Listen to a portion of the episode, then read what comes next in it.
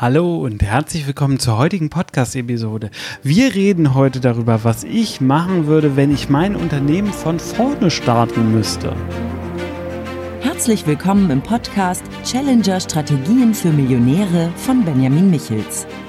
Benjamin ist strategischer Berater für Millionäre und dein Impulsgeber rund um Strategien, Mindset und Ziele für echten Erfolg und nachhaltiges Wachstum. Erweitere deine Denkweisen und finde die Klarheit, die du brauchst, um die wichtigen Entscheidungen in deinem Leben treffen zu können. Benjamin zeigt dir, wie du deine eigene Strategie immer wieder neu ausrichtest und mit Kraft, Energie und Klarheit in die Umsetzung kommst. Und jetzt viel Spaß mit Benjamin Michels. Manchmal machen Gedankenexperimente total Sinn. Einfach weil man sich mit Szenarien auseinandersetzen kann, die so in der Realität nicht eintreffen, einem aber trotzdem gute Erkenntnisse bieten. Und eine spannende Frage in diesem Zusammenhang finde ich, was würde ich machen, wenn ich mein Business neu starten müsste?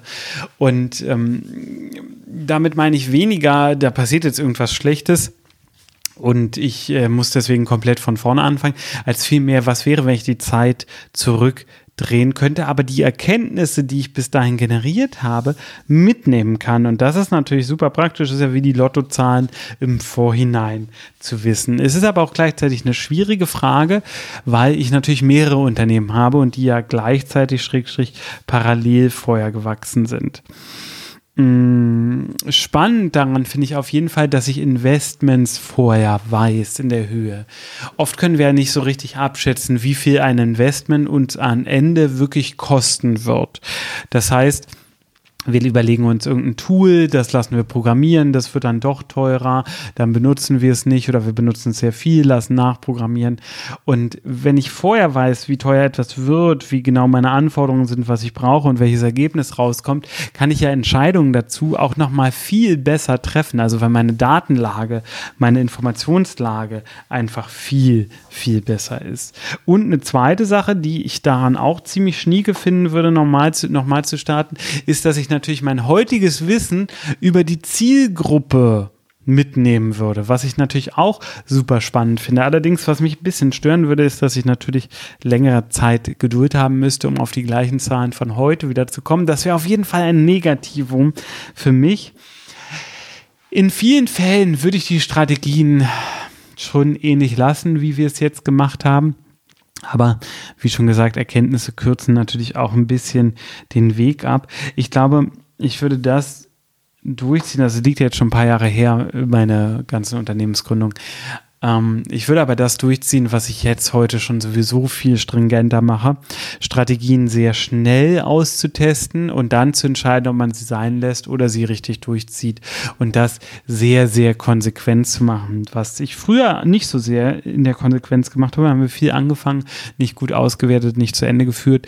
Und ähm, das würde ich heute auf jeden Fall anders machen.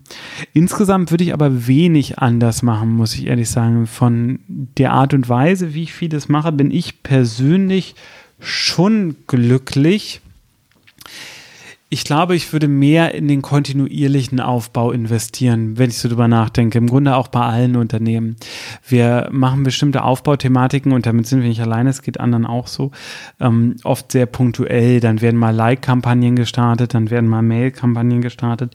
Die hören dann irgendwann wieder auf, weil Gefolgschaft oft nicht so eins zu eins in Umsatz entsteht. Also gerade wenn man, wie ich, sehr mit Personenmarken arbeitet, mit Fanstrukturen, dann ist es so, dass ein Fan nicht immer sofort Umsatz macht. Also auch das kann man im Grunde ja statistisch auswerten. Ich kann ja sagen, wie lange braucht ein durchschnittlicher Fan, bis er Umsatz macht, wie viel Umsatz macht er dann, wie hoch ist sein Lifetime Value und so weiter. Das kann ich ja alles rein theoretisch auswerten, wenn ich das möchte, wenn mir diese Erkenntnis eine Info, also wenn mir diese Information dann auch eine Erkenntnis bringt.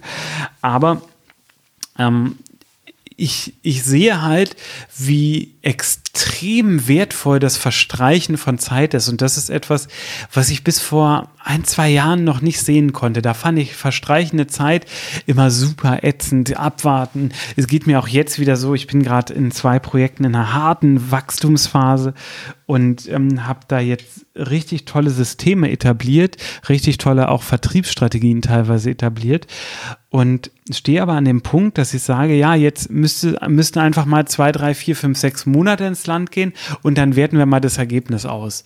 Und das kann ich persönlich immer nicht so gut, wenn ich selber drin stecke. Also es sind ja zwei verschiedene Schlagzahlen. Wenn ich von oben drauf gucke, habe ich eine andere Schlagzahl, als wenn ich direkt im Vorgang drin stecke. Und meine Herausforderung ist immer wieder das Raustreten. Das versuche ich ein, zwei Mal pro Woche zu machen.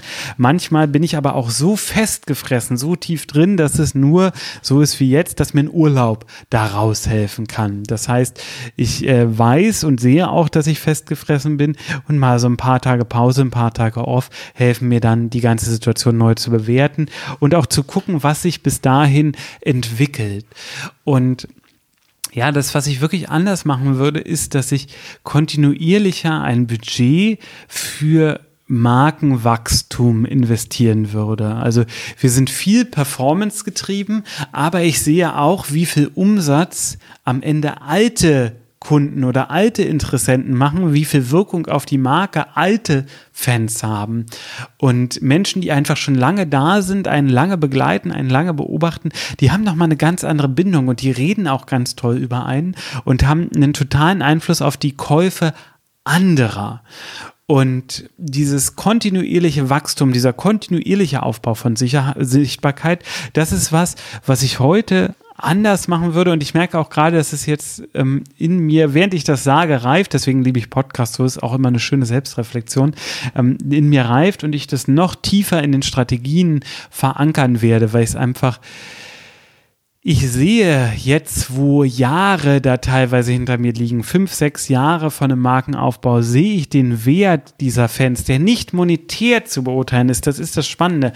Aber es macht total Sinn, ein Stück des Gewinns abzugeben, um diesen langfristigen Aufbau zu haben, der in seiner langfristigen Orientierung einfach zu noch viel mehr Gewinn führen wird.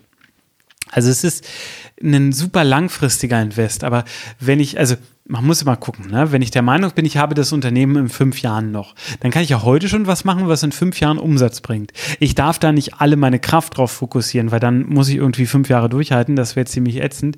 Aber in so ein Potpourri-Mix gehört auch immer der Invest in die Zukunft mit rein. Und ähm, das, wie gesagt, wir haben das partiell gemacht, aber nicht, nicht wirklich systematisch. Und das werde ich jetzt nochmal in meine Strategien stärker mit aufnehmen. Also das ist auf jeden Fall etwas, was ich anders machen würde.